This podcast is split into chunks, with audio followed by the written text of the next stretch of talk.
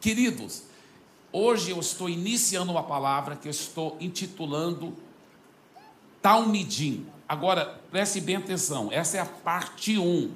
A parte 2, que é domingo que vem, é muito interessante isso, porque a parte 2 é trabalhando muito em cima do conceito da paternidade. E para quem só ouvir a parte 2, vai dar certo também. Então, não esqueça de convidar o seu pai, o seu sogro, o seu avô, tá? Todos os pais, porque domingo que vem e segunda-feira, em todos os cultos de celebração, nós queremos honrar muito os pais. Então, domingo que vem, nós vamos estar celebrando o grande dia dos pais. Então, esse final de semana que vem promete muito, né? Tanto Power Night sobre paternidade, aprofundando um vigilhão na presença do Espírito Santo, sexta-feira à noite, e também no, no próximo final de semana que eu vou estar é, compartilhando algumas coisas muito fortes nesta área de pai, tá bem? Para a glória de Jesus. E em João capítulo 15, versículo 5, Jesus disse o seguinte: sem mim vocês não podem fazer coisa alguma. Isso é um fato.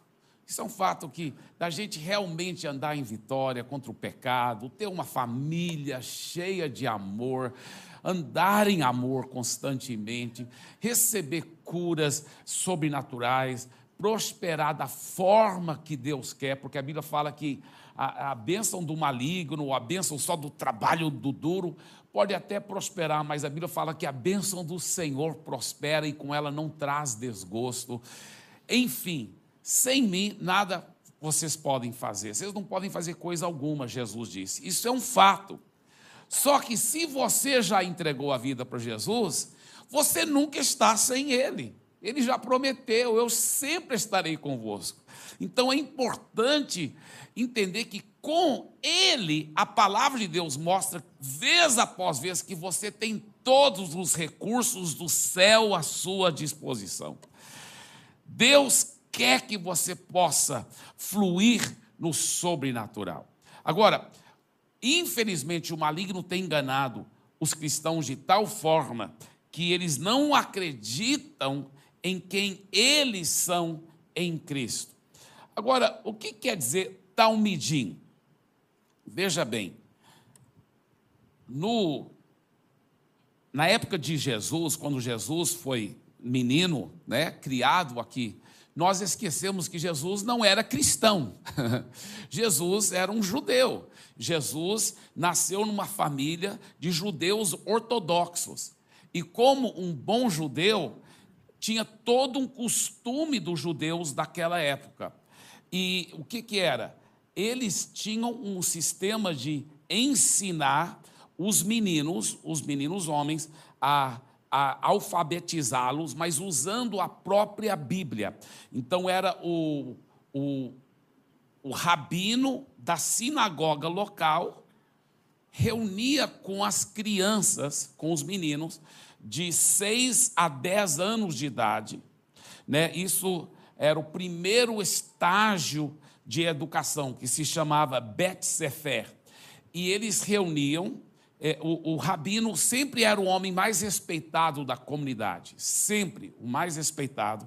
E ele que reunia com esses meninos todas as manhãs, né, com os meninos de 6 a 10 anos de idade, na sinagoga local.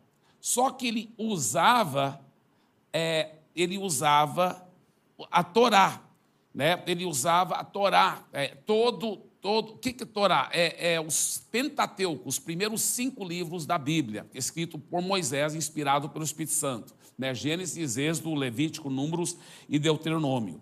Inclusive, o historiador do primeiro século, né?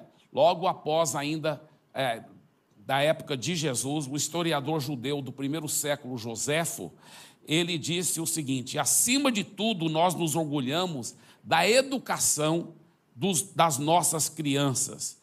E é interessante porque era assim: tinha o que eles chamavam a arca da Torá, que era um, um, um recipiente muito bonito que tinha lá na, na sinagoga. E o, quando as crianças chegavam, então o rabino ia lá para a arca da Torá, tirava os rolos e usava a própria Bíblia para alfabetizar aquelas crianças.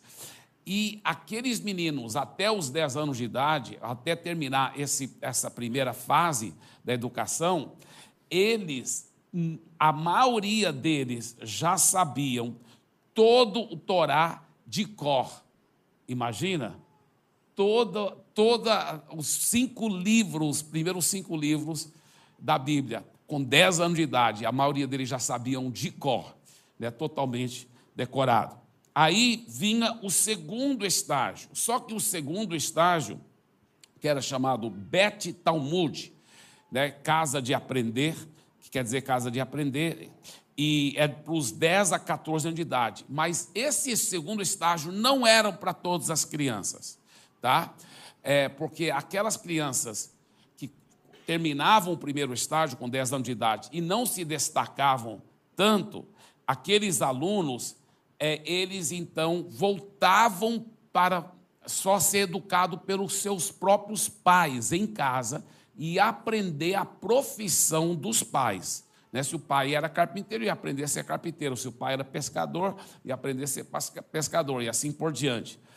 Mas é, esse segundo estágio, que era só para os alunos que se destacavam, chamava-se Bet Talmud, era de 10 a 14 anos de idade. E normalmente esses alunos aprendiam todo o restante do Velho Testamento, porque o Novo Testamento, obviamente, não tinha sido escrito ainda, todo o, velho, o restante do Velho Testamento também decorado. Agora, para quem conhece a Bíblia, você sabe que a Bíblia é dessa grossura. E o Velho Testamento é desse tanto. O Novo Testamento é bem fininho, mas o Velho Testamento, e imagina saber todo o Velho Testamento de cor. Por isso que eles citavam toda hora. Jesus citava, você pode ver Pedro citando toda hora o Velho Testamento, porque eles, eles sabiam de ó. Muito bem. Agora, o, o terceiro estágio era somente para os melhores dos melhores dos alunos. Chamava-se Bet Midrash, casa de estudo. Agora, é, esse terceiro estágio é, era era onde ele ia ser discipulado pelo um dos rabinos. Então, ele ia, ele ia viver praticamente. Muitas vezes eles saíam das suas casas para até viver na casa do rabino. E eles eram discipulados. E esses discípulos, né, no hebraico, era chamado Talmidim, singular Talmide, plural Talmidim. Então, Talmidim é um nome no hebraico para discípulos. E esses talmidim, desse terceiro estágio, eles é, realmente é, era o sonho de todo menino judeu. Por quê? Porque, lembre-se, o rabino era um homem mais admirado e respeitado. Todo menino judeu sonhava em poder ser um dia um rabino. Mas você nunca ia poder ser um rabino se você não fosse primeiro um dos talmidim do rabino. E todos os talmidim do rabino, aí eles eram garantidos. Eles um dia iam poder se tornar um rabino. O problema é o seguinte: era para entrar nesse terceiro estágio. Era muito difícil. Porque era o seguinte: uma vez que terminava o segundo estágio, lá com 14 anos de idade, aí eles tinham uma entrevista com o rabino. Eles procuravam aquele rabino do qual eles queriam ser um dos talmidim dele, aquele rabino que eles falavam, eu, eu acredito muito na, na forma que ele crê, nas interpretações das escrituras, eu admiro muito, eu quero ser igual ele, eu quero ser um rabino igual ele. Então o menino marcava, o rapaz né, de 14 anos de idade, marcava uma, uma entrevista com aquele rabino. E aquele rabino, então, falava: ah, Você quer ser um dos meus talmidim? Então ele ele fazia muitas perguntas difíceis sobre o Velho Testamento, perguntas de textos difíceis, da tradição judaica, das interpretação das escrituras, mas muita, era, era um verdadeiro vestibular. E normalmente acontecia assim, no final daquela entrevista, a grande maioria acontecia assim, o rabino olhava para aquele rapaz e falava: Meu jovem, você traz muito orgulho para toda a comunidade hebraica. Você realmente não terminou o segundo estágio por nada, porque você já era um dos melhores. Então, você nos traz muito orgulho, você conhece bem a palavra de Deus e você vai ser um bom judeu na comunidade. E, porém, você não tem as qualidades que eu penso que tinha que ter alguém para se tornar um rabino igual eu. Então, você não vai poder se tornar um dos meus talmidim. Mas volta para sua casa, você vai continuar sendo acompanhado pelos seus pais e aprender a profissão deles. Porém, você é um judeu que nos traz muito orgulho. A maioria recebia essa resposta. Aqueles poucos que passavam o teste, onde o rabino sabia, um dia esse cara vai poder ser igualzinho a mim, ele vai poder ser um rabino. Então, o rabino olhava para ele e falava assim: segue-me. E quando ele dava essa frase, segue, aí, era a frase que todo rapaz judeu esperava, sonhava um dia de ouvir um rabino dizer para ele: segue, porque ele já sabia, ah, eu sou um dos Talmidim, esse rabino, e um dia eu vou ser um rabino. Então, esse era o sonho deles. Agora, interessante porque é, um dos grandes mestres daquela época, ele até deu conselho para os Talmidim. Falou: oh, se você se tornar um Talmidim, um dos Talmidim, de um dos rabinos, ele disse o seguinte: cubram-se com a poeira dos pés do seu rabino. Cubram-se com a poeira, com a poeira dos pés do seu rabino. O que, é que ele queria dizer com isso? Queria dizer, porque naquela época, claro, não tinha asfalto nem cimento, né? E, e nem calçadas. Então, quando eles andavam com as sandálias, eles jogavam poeira sem querer, né, para trás. E era para o Talmidim estar andando tão pertinho do seu rabino que ao chegar no final do dia, era para ele estar coberto com a poeira dos pés do seu rabino. Então, é, essa era a ideia. E, e eles faziam isso mesmo, eles iam para ele. Aonde, ele, aonde o rabino ia, lá estavam os talmidim, todos atrás. Se ele ia para um casamento, lá iam os talmidim para o casamento. Se ele ia ensinar na sinagoga, eles todos iam lá acompanhar o seu rabino. Os talmidim estavam sempre com o seu rabino. E, inclusive, os judeus ortodoxos até hoje praticam muito isso lá em Israel. Alguém, um turista estava lá e viu um, um rabino com os talmidim seguindo ele. E o rabino entrou, inclusive, no banheiro, e os talmidim todos entraram lá também, ficaram lá fora do box, na porta lá assim esperando o rabino. Então é assim, até hoje é assim, a cultura hebraica. E Jesus cresceu nessa cultura. E lembre-se, tudo indica que Jesus, ele havia passado todos os estágios. Ele havia passado todos os estágios. Porque Jesus, com 12 anos de idade, com 12, nem tinha terminado o segundo estágio ainda, já estava confundindo os melhores rabinos de Jerusalém, a capital. O Jesus era top das galáxias. E diz os, os historiadores judeus, o, o, por exemplo, o John Fletcher, que é um dos tops que estudam né, é, muito sobre a vida de Jesus, ele não é, é, um judeu messiânico, ele não é um cristão, mas ele disse: olha, os, os cristãos falam tanto de Paulo, como Paulo era muito erudito, estudou aos pés do Gamaliel.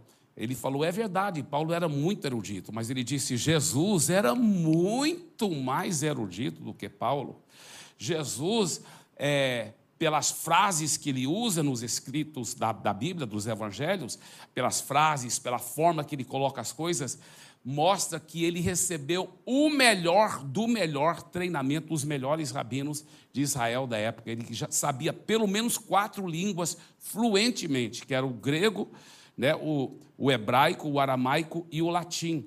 Então, é, Jesus era muito preparado. E claro, então agora, é, é, Jesus, porque uma das coisas interessantes, o, a, o, o, o rapaz continuava a ser talmidim do rabino dos 14 anos de idade até os 30 anos de idade. Com 30 anos de idade, aí ele agora formava-se como rabino. E agora ele estava pronto, como rabino, de começar a é, receber as entrevistas né, dos futuros é, talmidim. Só que Jesus quebrou o protocolo. Em vez de Jesus ficar lá esperando os adolescentes chegarem para ele, Jesus que foi atrás. Jesus foi lá para o Mar da Galileia e foi, estava andando lá na praia do Mar da Galileia e lá estava Simão Pedro e o seu irmão André, né, consertando as redes e tudo, e eram pescadores.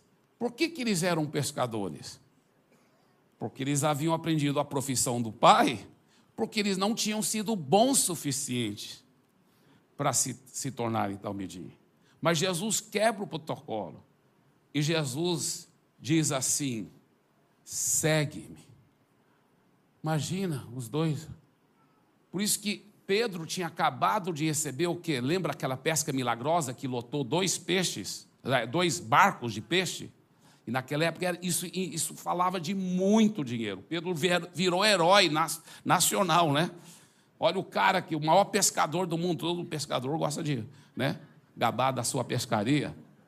Mas que, que quando Jesus falou, segue-me, a Bíblia fala que Pedro abandonou tudo, os barcos, o peixe, tudo. Ah, que privilégio poder citar o mitim do maior rabino de todos.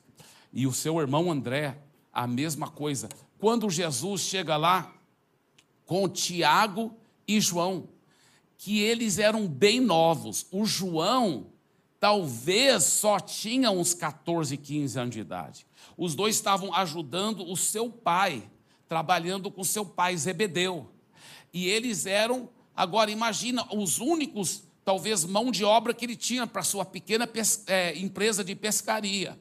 Agora imagine, você, eu, eu pensava antes, poxa, pai, imagina o Jesus chega lá, chama os dois filhos do cara, os dois se tornam talmidim, e lá fica o pai sem ninguém para ajudá-lo.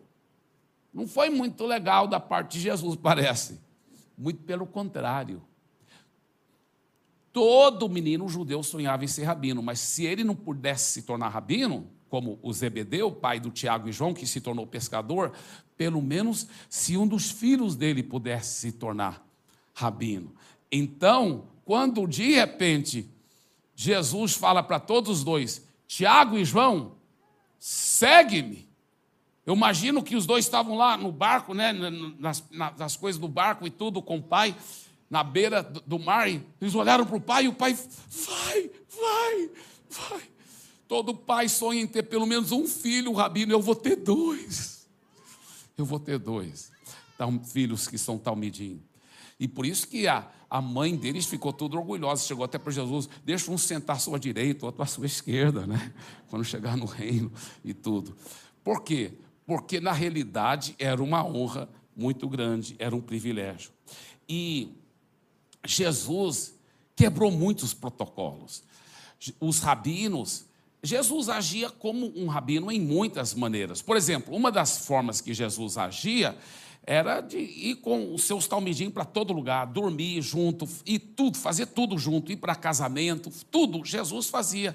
Os, os rabinos tinham um costume o seguinte: quando os, um dos talmidim fazia uma pergunta, eles normalmente não respondiam a pergunta, eles respondiam com uma outra pergunta, eles contavam muitas parábolas, muitas histórias para ensinar as coisas para os seus talmidim.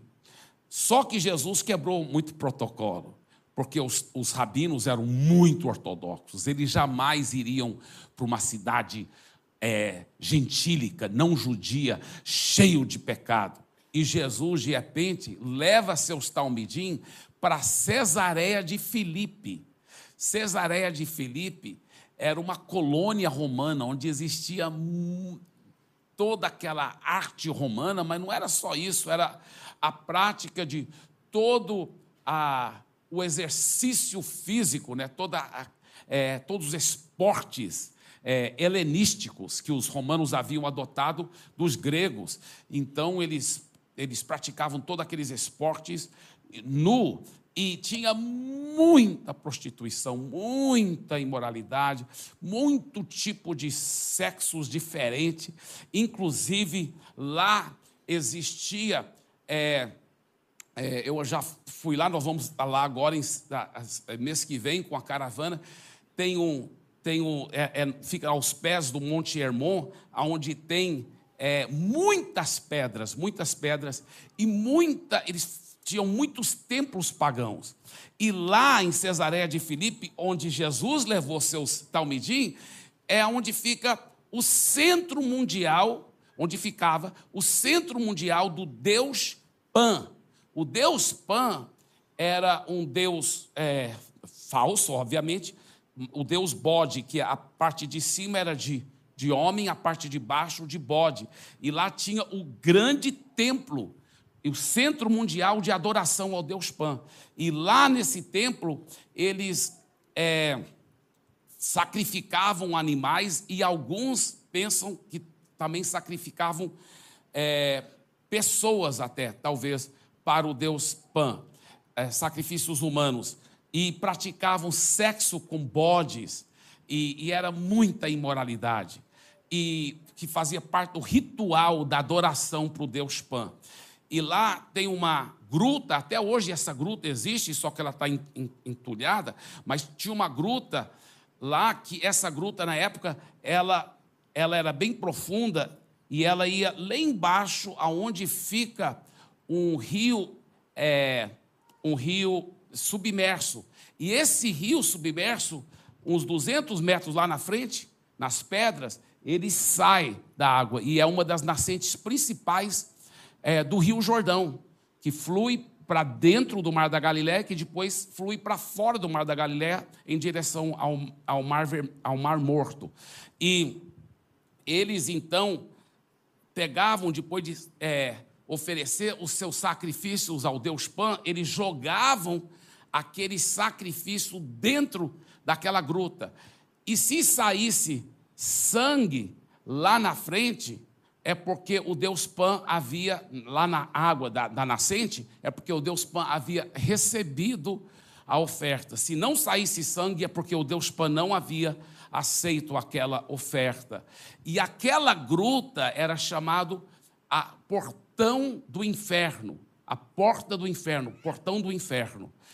E é interessante, foi lá nesse lugar que a Bíblia diz e, e pode imaginar agora eles indo para Cesareia de Filipe, essa cidade super mundana, super pecaminosa, cidade não judia. E, e, os discípulos estão seguindo Jesus e falaram: o ah, que, que papai e mamãe diria? Porque são todos adolescentes jovens, a maioria deles. O que, que papai e mamãe diria que Jesus está nos levando para esse lugar? Que coisa estranha. E eles chegam lá, e lá naquele lugar, na frente de tudo, tudo aquilo, Jesus diz: Vou te falar uma coisa, eu estou construindo o meu ministério, porque o rei, ele, constru, ele edificava a sua igreja, a sua igreja era aqueles chamados para fora da multidão para fazer parte do ministério do rei, para reinar junto com o rei. Ele falou: Eu estou edificando a minha igreja. E essa igreja vai prevalecer e vai conquistar essas pessoas. Está vendo esses, esses pagãos aqui que estão adorando o Deus Pan, eles vão, eles vão, eles, vocês vão um dia ganhá-los para minha causa. Vocês vão ganhá-los para o meu reino. Ele disse: E eu edificarei essa igreja, e as portas do inferno, seja essa porta, seja qualquer outra porta do inferno, ela não prevalecerá contra a minha igreja. Que coisa fantástica. Então, foi lá que Jesus disse isso. E, e, e e, e imagina aqueles adolescentes pensando: quem sou eu? Como que Deus vai me usar para conquistar todo esse povo para a causa do reino de Deus? Então, eles estavam tendo dificuldade de acreditar neles mesmos em Cristo. É a mesma coisa hoje em dia. Tantos cristãos têm dificuldade de falar: Deus pode me usar de uma forma tão poderosa.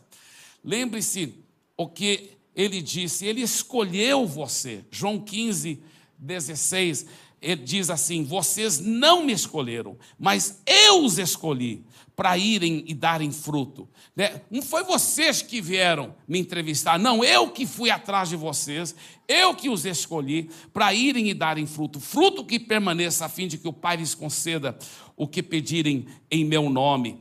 Por isso, irmãos, você até entende um pouco melhor quando Jesus apareceu lá na tempestade, eles estavam dentro do barco e Jesus veio andando em cima da água, depois de ter orado a noite toda lá no monte, e eles viram de longe aquela figura vestido de branco, né, vindo andando sobre as águas, e eles, ai, é um fantasma! Né? Eles gritando, e Jesus disse: Não é fantasma, gente, sou eu. Né? E eles, ah, Jesus! Aí Pedro pensa, Talmidim é para fazer tudo que rabino faz. Tudo que o rabino, porque todo talmidim sabe que é para ele se tornar um dia igualzinho o seu rabino. Talmidim é para fazer tudo que o rabino faz. Então Pedro diz assim: Jesus, se é o Senhor mesmo, me manda andar na água também. Porque é para eu fazer tudo que meu rabino faz, é para eu me tornar igualzinho ele. Aí o que, que Jesus respondeu? Pedro, quem que você acha que você é, rapaz? Eu sou um rabino diferente, você não faz o que eu faço. Ninguém dá conta, eu sou filho de Deus. Foi isso que Jesus disse? Não, Jesus disse: pode vir, Pedro, claro, claro. Aí lá vai Pedro, olha só. Agora não é se cobrir com a poeira, cobrir com os pingos de água do seu rabino. E lá está Pedro andando em cima da água. Mas de repente, a sua fé falha e ele começa a afundar. E Jesus disse: homem bule, né? homem de pouca fé. É. E ele, ele ajuda Pedro, levanta Pedro, mas Pedro tinha pouca fé. Em quem? Em Jesus? Não. Pedro nunca duvidou um momento que Jesus dava conta de andar na água, depois que ele viu Jesus andando. Não era falta de fé em Jesus, era falta de fé dele mesmo, através do poder de Jesus, fazer o que, que Jesus podia fazer. E aí que está. É uma coisa linda a gente ter fé em Deus é outra coisa ainda mais profunda e poderosa saber que Ele acredita em nós, que Ele acredita que nós podemos fazer o que Ele faz, ser igual a Ele. Porque em Cristo, meu irmão, você pode realmente, para a glória de Jesus, em Cristo você pode. Ele te capacitou de forma sobrenatural. Olha esse texto em Romanos 15, 14. Meus irmãos, eu mesmo estou convencido de que vocês estão cheios de bondade e plenamente instruídos, sendo capazes de aconselhar-se uns aos outros. Ele Deixa eu explicar uma coisa. Ele quer usar o instrumento do discipulado na sua vida.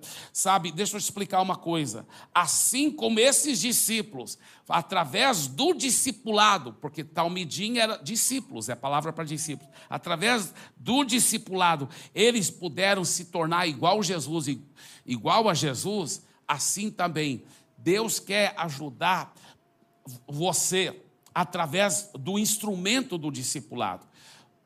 Você, é, eu creio que você já sabe, mas se você está aqui pela primeira vez, desde já seja tão bem-vindo e, e nós amamos você, mas saiba uma coisa: a Paz Church é uma igreja que acredita no discipulado. Nós acreditamos muito e nós praticamos esse discipulado. E onde nós praticamos esse discipulado? No contexto dos life groups. Ninguém é obrigado a participar do Life Group, nem ser discipulado. Mas por que, que todo mundo acaba querendo fazer isso? Porque é transformador, a vida da gente transforma. Através do Life Group e aquele amor e aqueles relacionamentos e o discipulado, a pessoa começa a saber quem ela é em Cristo, o que ela pode fazer em Cristo, todos os recursos infinitos que ela tem em Cristo. E assim como Jesus ajudou Pedro a andar em cima da água, o seu discipulador em Cristo começa a te ajudar e você começa a vencer e romper barreiras, romper pecado, vencer vícios, vencer hábitos maus, ter um casamento transformado, porque Jesus mesmo disse de fazer discípulos de todas as nações, ele não disse de fazer convertidos. É o instrumento do discipulado que traz essa transformação, que traz essa vitória, essa manifestação dos recursos infinitos, porque não é falta de você ter recursos, se você já entregou a vida a Jesus, você tem esses recursos, é falta de alguém te ajudar extrair todo esse potencial. E você nunca vai alcançar seu máximo potencial se você não tiver alguém que, que, que possa investir na sua vida, um discipulador, um mentor, para te ajudar. Todos nós precisamos disso. Todos nós precisamos, é um princípio bíblico, né, fazer discípulos. Ele acredita que você pode ser como ele. Olha só, ele acredita que você pode ser como ele. Veja esse texto, 1 João 4,17. Nisto o amor é aperfeiçoado em nós, para que no dia do juízo mantenhamos confiança, pois assim como ele é, também nós somos neste mundo. Né? Não é nós seremos um dia. Não, ele fala, pela fé você já é nesse mundo, assim como ele é. Você, olha, ele te deu, escuta bem, ele te deu capacitação sobrenatural. Ele te deu capacitação sobrenatural. Por isso que ele disse em João 14, 12: Em verdade, em verdade, lhe digo que aquele que crê em mim fará também as obras que eu faço, e outras maiores ainda fará, porque eu vou para junto do Pai. E eu quero dizer o seguinte: eu quero encorajar vocês, meu irmão, minha irmã, você que está aqui nesse auditório 1 você que está no auditório 2, você que está no poderoso culto das onze e meia. Deixa eu te falar uma coisa, preste bem atenção o que eu vou dizer. Receba, assim, a humildade, a graça de você, a graça de, de se humilhar e falar assim: eu preciso de ajuda, eu quero ajuda. E começar a fazer amizade com pessoas que são apaixonadas por Jesus dentro de um life group e caminhar junto com elas. E elas também são apaixonadas por Jesus. Né? Me diga com quem tu andas e eu lhe direi quem tu és. Isso é um ditado popular, mas é baseado em princípios bíblicos. Isso é verdade. Você, você quer vencer o pecado? Né? Por exemplo, os seus amigos mais íntimos, como está o casamento deles? É sólido eles estão vencendo o pecado, eles estão andando em vitória, eles são prósperos e abençoados. Como são seus? Me mostre seus cinco amigos mais próximos, e eu te mostrarei aonde você estará daqui a cinco anos. Porque a tendência é se tornar igual aos seus amigos. Por isso que eu acho lindo, por exemplo, olhando aqui o pastor Gil, né, que é precioso demais, o pastor Gil, pastora Vanessa, são um exemplo de vida. E ele, uma das coisas, quando ele veio congregar a nossa igreja, ele já era um pastor top das galáxias, muito precioso. Mas ele disse: Eu quero um discipulador. E ele cola no pé do pastor Gilson, né? E da pastora Aline, eles colam no pé. E aí eu vejo aqui, bem nessa fileira da frente, Pessoas que, que agora estão colando no pé, né? não é agora, já faz tempo que estão colando no pé do pastor Gil. Parabéns para vocês, isso é lindo, porque eles são que estão medindo o pastor Gil, né? Aleluia. Isso é fenomenal, por quê? Eles vão ser cada vez mais parecidos com o pastor Gil e com a pastora Vanessa, o casamento deles, a família deles, a vida. Isso me faz querer chorar, porque chorar de alegria, de ver vidas sendo transformadas, vidas sendo impactadas. É isso que é o reino de Deus. Eu amo uma ilustração que eu uso muito, porém eu não posso lhe garantir que realmente acontece assim. Me disseram que é assim, mas não posso garantir. Mas dizem que tem um tipo de águia que constrói o ninho dela em penhascos muito altos, às vezes mil metros de altura é, ou mais, e essa águia constrói o ninho, e depois que as, os filhotes né, é, nascem do ovo lá, eles começam a comer muito. Agora, isso é um fato.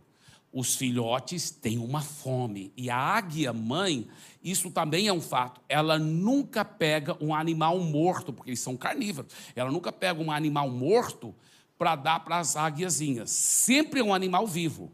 Aí ela mata o animal e dá carne fresca para os filhotes. E no começo eles são pequenininhos ainda, um, rato, um rato, um coelho serve. Mas à medida que os marmanjos vão crescendo, dizem que isso é um fato, ela pega cada vez mais animais maiores. E já foi visto águia pegar cachorro grande, pegar cabrito e até é, bezerro, acredita?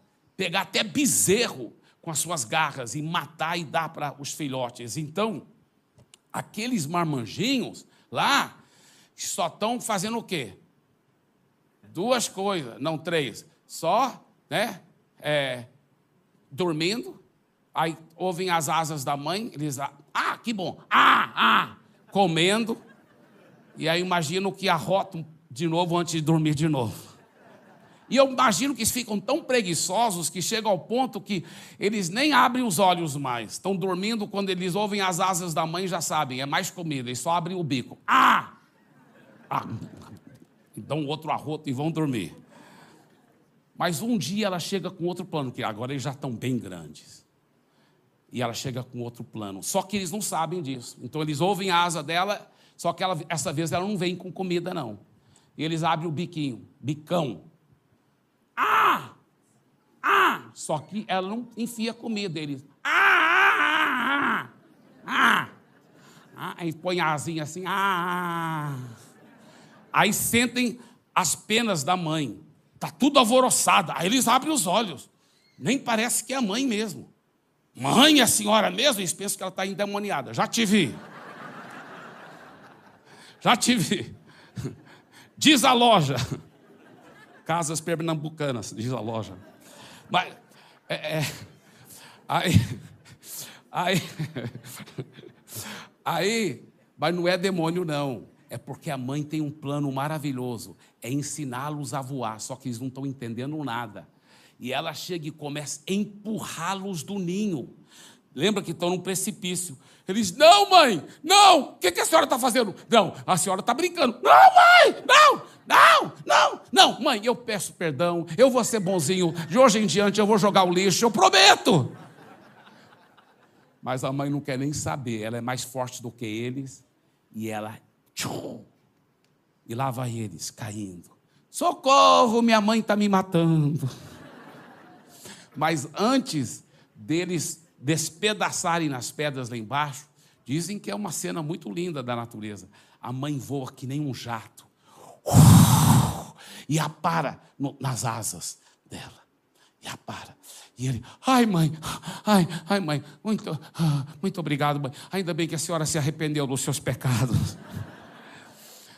E ela leva eles de novo para o ninho. Só que ela empurra de novo. Não, mãe, de novo não e ela para de novo, empurra de novo. E aí, uma dessas quedas, ele se toca, a ficha cai, que ele tem duas coisas coladas no corpo dele que se chamam asas. E ele começa a tentar voar. Tchum, tchum.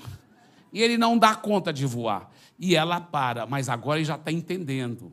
Então, Aí a próxima vez que ela vai empurrar, ele já pula e já está. E ela está aqui, ele está quase voando, está mais ou menos voando, ela está aqui embaixo. Você consegue, meu filho, você consegue, você consegue. E de repente,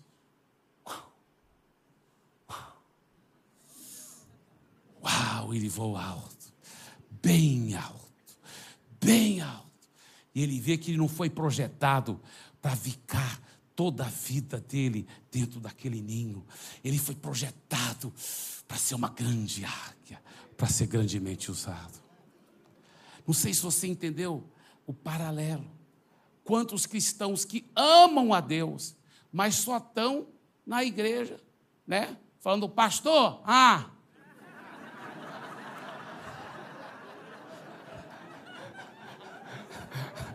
domingo após domingo, pastor.